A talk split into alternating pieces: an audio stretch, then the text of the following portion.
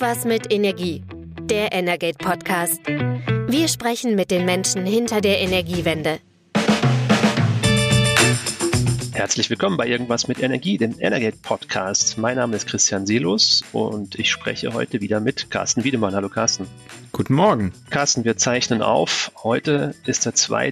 Dezember. Genau. Ähm, wir zeichnen quasi einen Tag ähm, auf, nachdem äh, sich Deutschland frühzeitig äh, von der WM in Katar verabschiedet hat und damit äh, den WM-Boykott sozusagen komplett vollzogen hat. Glückwunsch dazu. Ähm, wir reden aber heute trotzdem weiter über Katar, aber eben nicht aus fußballerischer Hinsicht, sondern ähm, gucken mal auf das Thema LNG. Da gab es diese Woche ja einige Neuigkeiten. Was ist denn da passiert? Ja, es gibt den ersten großen LNG-Liefervertrag für Deutschland, ähm, wirklich in einem, in einem großen Volumen über 2,7 Milliarden Kubikmeter pro Jahr. Und abgeschlossen hat den der US-Energieriese ConocoPhillips mit Qatar Energy, dem örtlichen ähm, Erdgasproduzenten. Und ähm, ja, das ist ein großer Vertrag, ähm, der ja, diese Menge, die ich gerade genannt habe, 2,7 Milliarden Kubikmeter, die äh, machen rund drei Prozent des jährlichen Gasverbrauchs aus. Und das Gas soll ab 2026 ähm, nach Deutschland kommen zum LNG-Terminal in Brunsbüttel. Und ähm, das ist vorgesehen mit einer Kapazität von zunächst 8 Milliarden Kubikmeter, später dann 10 Milliarden Kubikmeter. Also ähm, das ist alleine durch diesen Vertrag von Qatar Energy und ConocoPhillips dann zu rund einem Drittel ähm, ausgeschöpft und ausgelastet. Das ist ja interessant. Ähm, das LNG kommt zwar nach Deutschland, aber du hast jetzt kein deutsches Unternehmen gerade genannt, als du diesen Vertrag beschrieben hast. Wieso ist das so? Ja, das ist natürlich ein spannender Punkt. Also die deutschen LNG-Terminals werden ja, sage ich mal, im Wesentlichen betrieben von den zwei großen deutschen Energiekonzernen äh, Uniper und RWE. Und ähm, die sind jetzt bei dem Projekt ähm, oder bei dem Vertrag jetzt außen vor. Und ähm, die Unternehmen haben sich auch selber dazu geäußert, warum das eigentlich so ist und wie schwierig es ist für deutsche Unternehmen, an solchen großen Lieferverträgen teilzuhaben. Also das eine ist wohl, das sagte Uniper-Chef ähm, Maubach, ähm, ja, es, die deutschen Unternehmen sind einfach zu klein. Für deutsche Verhältnisse sind RWE und Uniper, Uniper zwar die Marktführer, aber im Verhältnis zu einem riesigen US-Konzern wie ConocoPhillips, im ehemaligen Ölkonzern, auch immer noch Ölkonzern, aber eben auch in anderen Tät in Feldern tätig, ähm, sind die deutschen Unternehmen einfach viel, viel kleiner. Also wenn man mal so auf die Marktkapitalisierung von ConocoPhillips guckt, ähm, das, der wird, das Unternehmen wird mit rund 150 Milliarden Euro bewertet. Äh, Im Vergleich dazu RWE unter 30 Milliarden Euro oder rund 30 Milliarden Euro und Uniper als hochverschuldetes und ähm, ja jetzt momentan gerade nur durch den Staat überhaupt ähm, noch auf aufrechterhaltenes Unternehmen ist da, glaube ich, komplett außen vor oder beim Fußball zu bleiben, spielt in einer völlig anderen Liga. Gab ja lange Zeit um die Laufzeiten immer so einen Streit. Wie, wie sieht denn das jetzt aus? Ja, das ist der zweite Punkt, ähm, sozusagen die, die, die Langfristigkeit der Lieferverträge. Wir haben ähm, vorab schon gehört, dass ähm, natürlich die produzierenden Länder auf, auf lange Verträge pochen, da sie einfach für sich eine, eine Sicherheit haben wollen. Und auch von Abnehmerseite sind lange Verträge natürlich von Vorteil, weil je länger so ein Vertrag läuft, desto günstiger kann dann auch der Erdgaseinkauf werden. Und ähm, ja, da sind die deutschen Unternehmen auch nicht unbedingt im Vorteil, ähm, weil wir hier in Deutschland natürlich ähm, sehr stark über den Klimaschutz reden und perspektivisch eigentlich ja über einen, Erd, äh, über einen Ausstieg aus der, aus der Erdgasnutzung. Und wenn wir jetzt gucken, der Vertrag von ConocoPhillips und Qatar Energy, der startet 2026, läuft über mindestens 15 Jahre, so war die Formulierung. Also da sind wir dann schon in den 2040er Jahren. Das ist eigentlich genau der Zeitpunkt, zu dem Deutschland aus, aus ähm, der Erdgasnutzung aussteigen will. Wenn man das jetzt vielleicht noch vergleicht, äh, vor kurzem hat auch der chinesische Energiekonzern Sinopec einen langfristigen Vertrag mit Qatar Energy abgeschlossen. Der läuft über 27 Jahre. Und das ist natürlich eigentlich in Deutschland schwierig. Aber ähm, man wundert und man staunt. Ähm, es gibt ein Statement von ähm, Bundeswirtschaftsminister Robert Habeck, der sieht das gar nicht so kritisch. Nee, ganz im Gegenteil. Er hat nämlich gesagt, die Laufzeit jetzt äh, bezogen auf den Vertrag von Qatar Energy, äh, Qatar Energy und ConocoPhillips, die sei ja super, also diese 15 Jahre, äh, über die Deutschland dann ab 2026 da Lieferungen bekommt nach Brunsbüttel. Ähm, und er hat auch andere Unternehmen ermutigt, durchaus Langfristverträge äh, abzuschließen. Klar, das ist den Lieferanten natürlich lieber, weil sie dann Sicherheit haben. Und er hat dann gemeint, naja gut, wir wollen natürlich in Deutschland äh, 2045 klimaneutral sein. Also das bedeutet dann, da kann man kein LNG mehr benutzen. Aber wenn, wenn der Vertrag eben länger läuft, dann könnte man ja das einfach weiterverkaufen. Klar kann man das tun, ist natürlich aus, ähm, aus dem Mund eines Klimaschutzministers so ein bisschen verwunderlich, weil dann ja heißt, woanders werden die fossilen Gase trotzdem weiter verbrannt. Und ähm, wenn man das mit dem Klimaschutz ernst meint, ist es nun mal ein globales Thema ähm, ist dann natürlich etwas seltsam, dann zu sagen, na, dann gibt das einfach ab und dann verbrennen die anderen das, aber es wird eben nicht bei uns verbrannt. Also das ist jetzt nicht ganz so kohärent, würde ich sagen. Ein weiteres Thema ist ja auch immer die Infrastruktur. Da gab es, glaube ich, auch einige Entwicklungen ähm, äh, was die Fertigstellung an, angeht. Ja, da kommen wir von der langfristigen Perspektive dann wieder auf die, auf die sehr kurzfristige, denn es hat sich wirklich sehr viel getan in sehr kurzer Zeit. Ich glaube, das muss man mal deutlich festhalten. Ähm, ja, in der ersten Jahreshälfte war noch nicht abzu, abzusehen, dass es in Deutschland eine LNG-Infrastruktur gibt und jetzt geht es wirklich im Rekordtempo voran. Ähm, zwei Anbindungsleitungen sind jetzt fast fertiggestellt ähm, und zwar in Wilhelmshaven Wilhelmshaven und Lubmin. Das sind äh, die beiden Standorte, wo schon dieses Jahr noch ähm, LNG anlanden soll und in die Erd deutschen Erdgasnetze dann reingehen soll. Und ähm, da haben die jeweils zuständigen Fernleitungsnetzbetreiber ähm, ihre Anbindungsleitungen jetzt ähm, so gut wie fertiggestellt. Also das eine ist ähm, in Wilhelmshaven die Anbindungsleitung ähm, Wahl 1 ist ähm, innerhalb von nur zwölf Wochen Bauzeit ähm, sind da rund 25 Kilometer ähm, Gasleitung fertiggestellt worden. Ähm, die Leitung dient dazu, im Prinzip den, den Küstenstandort des, des Terminals an das bestehende Erdgasnetz anzubinden. Und ähm, ja, der, der ähm, Chef des ähm, zuständigen ähm, Netzbetreibers OGE hat, hat schon gesagt, das ist hier alles im, im, im absoluten Rekordtempo ähm, ähm, gelaufen. Ähm, vor neun Monaten wurden erst die ersten Genehmigungsanträge gestellt, Genehmigung bis Fertigstellung, also in einem Dreivierteljahr. Ähm, das ist schon fast mehr als äh, das inzwischen ja ähm, als äh, Bonmot bekannt gewordene Tesla-Tempo. Also da geht es wirklich rasant und es zeigt tatsächlich auch, ähm, dass das Ziel der Verfahrensbeschleunigung, mit dem ja die, die aktuelle Bundesregierung jetzt auch angetreten ist, und das war ja auch im Wahlkampf ein großes Thema, dass das möglich ist. Jetzt war allerdings bei der, bei der Anbindungsleitung in Wilhelmshaven gab es schon eine Vorplanung, was das ganze Verfahren auch beschleunigt hat. Deshalb ging es so schnell und ähm, OGE-Chef äh, Bergmann hat jetzt auch gesagt, geplant ist dort auch eine zweite Anbindungsleitung, die dann noch ein zweites LNG-Terminal ähm, anschließen soll ans, ans deutsche Erdgasnetz ähm, ab Herbst 23 und da ist die Bauzeit eben dann doppelt so lange. Ähm, das wäre sozusagen dann der Regelfall, aber trotzdem nur anderthalb Jahre wenig Zeit. Ja, das ist wirklich erstaunlich. Also wenn ich hier an Beispiele aus meinem Bezirk hier in Berlin denke, da gibt es Sporthallen, die sind ungelogen seit dem Jahr 2008 geschlossen, weil die saniert werden sollen. Ähm, das sind jetzt also 15 Jahre und das hört sich, so eine Leitungsverlegung hört sich dann doch komplexer an, dass das in dieser kurzen Zeit gelungen ist. Macht dann doch ein bisschen Hoffnung, dass insgesamt bei diesem Thema Verfahrensbeschleunigung, was ja nicht nur für Gaspipelines gilt, sondern vor allem eben auch für den Ausbau von Windenergie, äh, und auch Stromnetzen, dass man da doch irgendwann es schafft, diesen Schalter umzulegen und da auf mehr Tempo zu kommen. Ähm, ich glaube, Neuigkeiten gab es auch im Punkto Lubmin. Ne? Ja, genau. Auch dort ist die Anbindungsleitung ähm, fertiggestellt. Ähm, allerdings äh, reden wir da von einer, von einer deutlich kürzeren Leitung. Die ist nur 450 Meter lang. Das liegt einfach daran, dass Lubmin war auch der Anlandepunkt für ähm, die beiden Ostsee-Pipelines Nord Stream 1 und Nord Stream 2. Das heißt also, da ist die komplette Infrastruktur vorhanden, um Erdgas über das Meer ins deutsche Gasnetz reinzubringen. Ähm, es ging auch dort deutlich schneller. Trotzdem war auch da Projektleiter Stefan Petter war super happy mit dem, mit dem ganzen Verlauf des, des Vorhabens, hat von einem Rekordtempo gesprochen.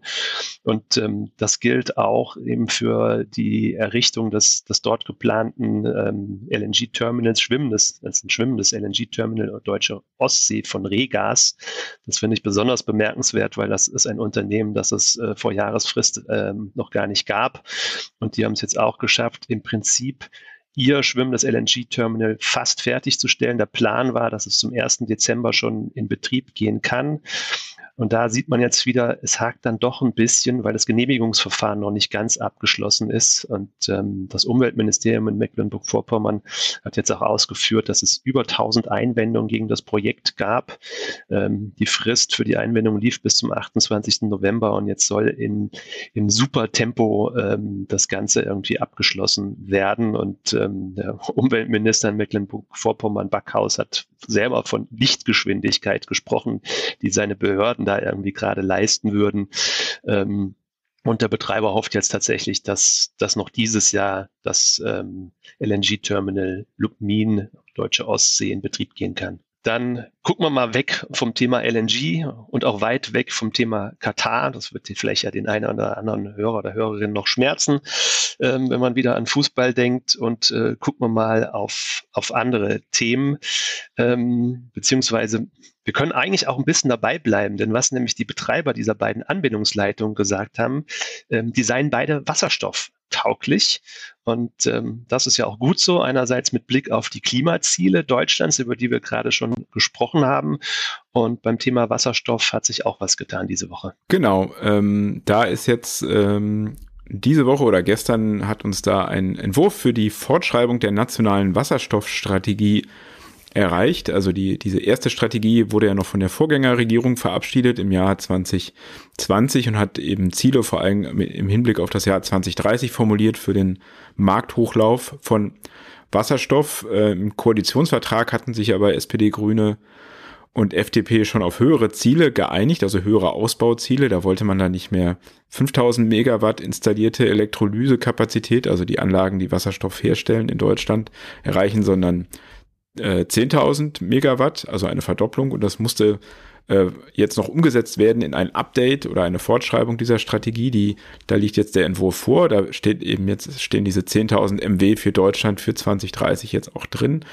Und insgesamt hat man auch seine Prognose nach oben gesetzt, wie viel Wasserstoff denn dann insgesamt 2030 in Deutschland wahrscheinlich äh, gebraucht werden wird. Da war vorher von 90 bis 110 Terawattstunden die Rede. Und jetzt hat man das nach oben korrigiert auf 95 bis 130 Terawattstunden und ähm, schreibt jetzt auch nochmal ganz dezidiert, dass man jetzt in den nächsten zehn Jahren in Deutschland wirklich diese Anlagen im industriellen Maßstab aufbauen will. Also diese Elektrolyseanlagen, das sind bisher Anlagen äh, vor allem mit äh, nur einigen Megawatts. Man braucht aber eben das Tempo, dass sie wirklich hochgehen in den dreistelligen äh, Megawatt-Bereich, damit sie wirklich die Mengen produzieren, die auch gebraucht werden und damit man diesen Markthochlauf schafft. Das wird da jetzt nochmal betont. Grundsätzlich bleibt es dabei, dass ähm, der Großteil des Wasserstoffbedarfs perspektivisch dann eben über Importe kommt, also auch dann eben an diesen LNG-Terminals, äh, die dann eben wasserstoff-ready sind, auch dort anlanden soll ähm, einfach weil andere Länder dann doch günstigere Bedingungen haben, ähm, Wasserstoff zu produzieren und auch mehr Flächen. Ähm, in Deutschland wird eben immer nur ein Teil produziert werden. Was man jetzt auch noch geändert hat, äh, da steht jetzt auch drin, dass für den Übergang auch blauer Wasserstoff sozusagen gefördert, also importiert werden kann mit äh, staatlicher Unterstützung weil man eben sagt, ähm, wir müssen die Technologie jetzt an den Start bringen. Es gibt Branchen, die brauchen den Wasserstoff. Stahl ist so ein, so ein Beispiel. Äh, da müssen wir jetzt für den Übergang eben auch mit dem blauen Wasserstoff leben, der, äh, leben, der eben aus Erdgas gewonnen wird. Und dabei wird dann das anfallende CO2 abgeschieden. Sonst äh, in Deutschland will man nur grünen Wasserstoff produzieren, der eben in Elektrolyseuren, die mit Ökostrom betrieben würden, entsteht. Ähm, aber der blaue Wasserstoff soll eben für den Übergang eine größere Rolle spielen als bisher geplant. Ähm, man geht aber weiter davon aus, das steht da auch nochmal drin, dass vor allem die Industrie erstmal den Wasserstoff benutzen wird. Dann der Verkehr, also immer da im Verkehr, wo es keine Alternativen gibt, da ist vor allem die Luftfahrt und äh, die Schifffahrt äh, im Blickpunkt, weniger jetzt irgendwie Straßenverkehr oder Lkw-Verkehr. Und der Wärmemarkt, ähm, der soll weiter eigentlich keine große Rolle spielen. Steht da drin, weil man eben sagt, naja, direkt elektrische Anwendungen, also die Strom einfach sofort nutzen wie eine Wärmepumpe, die seien deutlich effizienter. Das hört in der Gaswirtschaft wahrscheinlich nicht jeder so gerne.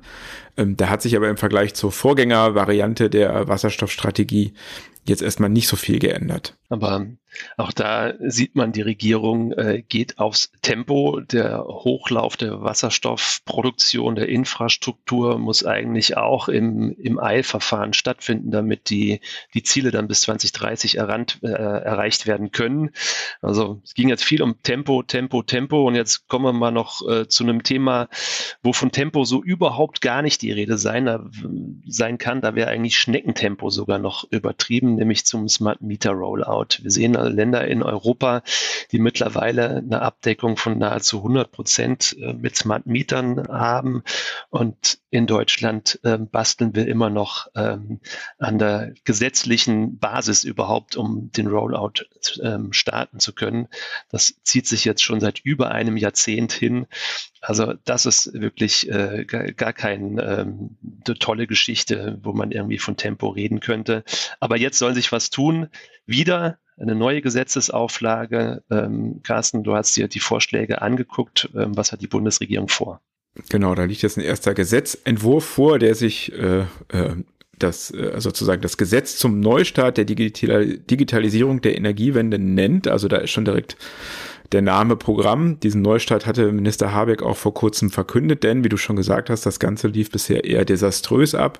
Es gab schon mal ein Digitalisierungsgesetz aus dem Jahr 2016 äh, was mega komplex war einfach. Ähm, also niemand konnte wirklich damit ähm, was anfangen. Das hat sehr hohe Anforderungen gestellt sozusagen an das, was diese Geräte, also die Smart Meter, die intelligenten Messsysteme können müssen.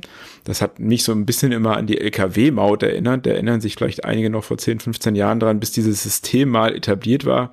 Das hat ewig gedauert. Ähm, auch die Gesundheitskarte, die elektronische, ist so ein Beispiel. Da hat man wohl einen Hang in Deutschland immer dazu, gewisse Projekte einfach noch sicherer, noch besser, noch komplexer machen zu wollen, als das andere tun, mit dem Ergebnis, dass es dann eben einfach nicht funktioniert.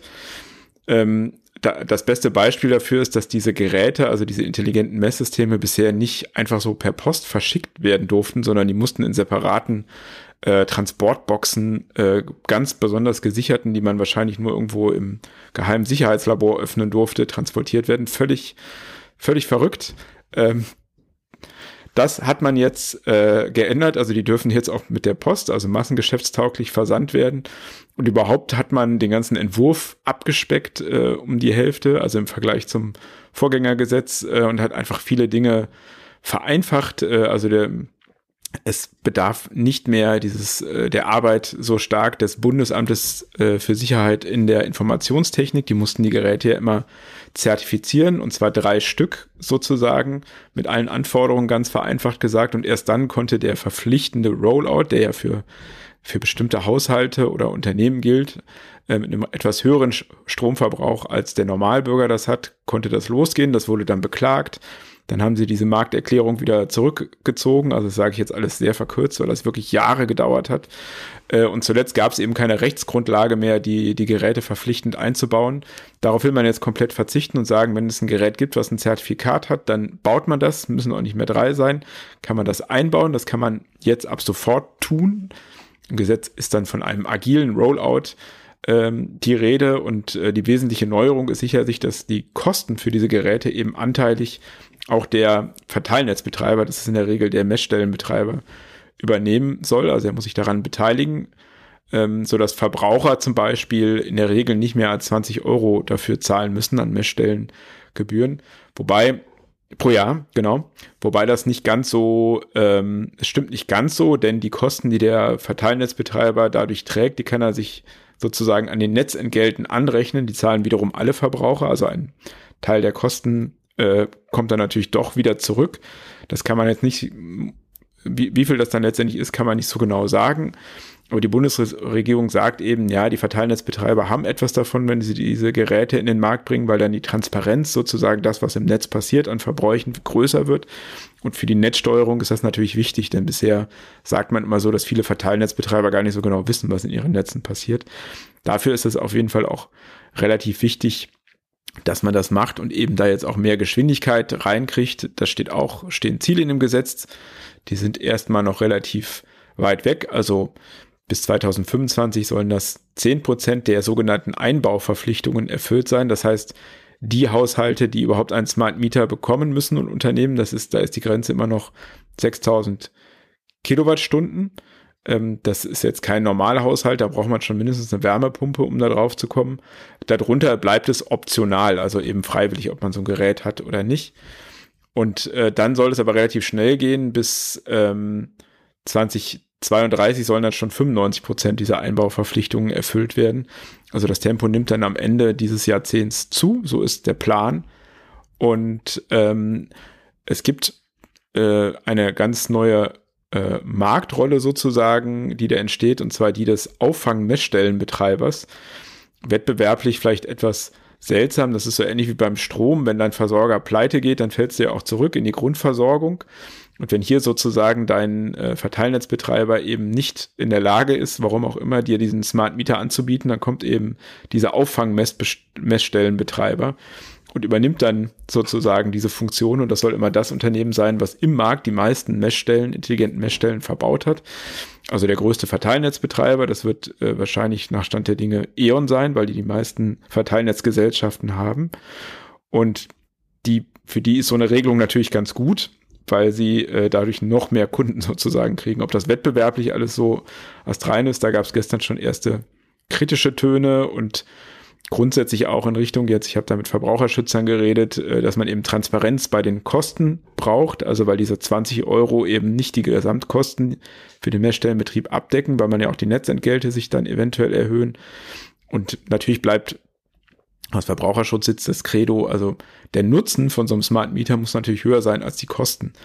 Und das ist in kleineren Haushalten einfach immer noch schwierig. Ähm, da kann man seine Verbräuche gar nicht so flexibilisieren, also verlagern, dass sich das dann auch wirklich lohnt. Da muss man auch abwarten. Grundsätzlich sagen aber alle, wir brauchen diese Geräte auch eben, um die Energiewende zu managen. Ja, das ist, das ist eine unglaubliche Geschichte, der Smart Meter Rollout in Deutschland, weil du auch gerade Nutzen und Kosten ansprichst. Das ist mittlerweile sind das, glaube ich, auch schon fast zehn Jahre, als ähm, durchgerechnet wurde, wo rechnet sich das eigentlich? Und ähm, da fand ich es eben sehr bemerkenswert, ähm, dass es für Deutschland diese Grenze gab. Ähm, man sollte schon ähm, der Haushalt oder der Abnehmer sollte schon mehr als 6000 Kilowattstunden pro Jahr verbrauchen. Und ähm, wenn man dann ähm, darüber den Rollout macht, dann ist das die kosteneffizienteste Variante. Und das gleiche Beratungsunternehmen, das damals für Deutschland gerechnet hat, hat auch für Österreich gerechnet. Und da kam man zur Entscheidung, also am kosteneffizientesten ist der Ausbau, wenn man das überall installiert. Also das ist wirklich in Deutschland, glaube ich, eine Geschichte, eine lange Geschichte der Smart Meter, die schlicht nicht gewollt werden. Und wenn du jetzt sagst, 2032 sollen 95 Prozent der Einbauverpflichtungen dann ähm, vollzogen worden sein, dann heißt es ja immer noch, dass der Großteil der Haushalte immer noch die Ferraris-Zähler aus dem letzten Jahrhundert bei sich als Standard verbaut kriegt. Ähm, ich finde das absolut bemerkenswert. Nicht unbedingt glücklich, aber gut. Offensichtlich nicht so richtig gewollt und nicht so richtig gewollt war ja bisher auch immer die Windenergie in Bayern. Ähm, da gab es ja mal große Abwehrkämpfe, nicht nur von Bürgerinnen und Bürgern, sondern auch von der Politik. Und dreht sich da der Wind jetzt plötzlich? Denn es wird gefeiert in Bayern und zwar groß ein Windrad wird gebaut. Ja, ähm, könnte man meinen, meinen äh, ob das so schlau war, dass es so groß gefeiert wird. Ähm, das kann sich die bayerische Staatsregierung jetzt selber fragen, denn die Häme ist doch relativ groß. Also äh, die haben über die Presse verkündet, dass äh, am 5. Dezember ein Windrad eingeweiht wird in Bayern. Man höre und staune und da reist dann für so ein außerordentliches Ereignis im Freistaat äh, der Ministerpräsident Markus Söder an. Er nimmt direkt seinen Wirtschaftsminister ähm, mit, Hubert Aiwanger und auch noch ein Staatssekretär, also die halbe Regierung, reiste auf einen Acker, weil eben ein Windrad äh, äh, in Betrieb genommen wird. Und äh, gut, es waren dieses Jahr auch insgesamt erst äh, zehn Windräder in Bayern, die neu ans Netz gegangen sind. Und drei davon haben das schon seit 2010 versucht. Also ähm, ist schon etwas seltsam und zeigt eben, dass äh, die, die prominente ähm, die, der prominente Besuch zur Einweihung, dass da eben einfach wahnsinnig wenig passiert in Bayern in puncto Windenergie. Ich habe es auch noch gehört, äh, der Ministerpräsident hat sich quasi selber eingeladen zu diesem Ereignis. Also der Betreiber wollte das gar nicht so unbedingt. Ähm, ich habe das gestern ein bisschen getwittert und kam noch relativ viele Reaktionen und Kopfschütteln und ähm, ja, also ist jetzt äh, die bayerische Windkraftgeschichte ist sicherlich keine Erfolgsgeschichte. Und in anderen Bundesländern, äh, da kommt vielleicht gerade noch jemand, wenn da mal ein größerer Windpark eingeweiht wird, aber sicherlich nicht, wenn eine einzige Windanlage irgendwo ans Netz geht. Also das zeigt schon, da ist wahnsinnig viel Aufholbedarf und ähm, ja, vielleicht hält dann der Ministerpräsident das nächste Mal den Ball etwas flacher, wenn sowas passiert. Ähm, auch wenn es grundsätzlich natürlich schön ist, wenn eine Windkraftanlage entsteht, aber ja, lässt dann doch tief blicken. Vielleicht ist es ja auch ein Impuls, damit es äh, künftig besser wird und im neuen Jahr schneller wird. Und ähm, das werden wir dann sehen. Aber so weit voraus gucken wir noch nicht. Wir gucken ähm, jetzt einfach nur voraus bis zur nächsten Woche, zu unserer nächsten Folge. Denn ähm, am nächsten Freitag hören wir zwei uns hier wieder und die Hörerinnen und Hörer hören uns dann auch. Ähm, ich bin schon gespannt, was passiert in den nächsten Tagen. Ähm, der Schlussspurt bei der Gesetzgebung kommt noch, bevor es dann demnächst in die Weihnachtspause geht. Also mal gucken, was wir nächste Woche hier wieder für Themen auf dem Zettel haben. Ich bin gespannt. Carsten, vielen Dank für diese Woche. Hat Spaß gemacht. Wir hören uns nächste Woche. Wir hören uns wieder. Bis dann. Tschüss. Ciao. Das war Irgendwas mit Energie, der Energate Podcast. Tägliche Infos zur Energiewende liefern wir auf www energate-messenger.de.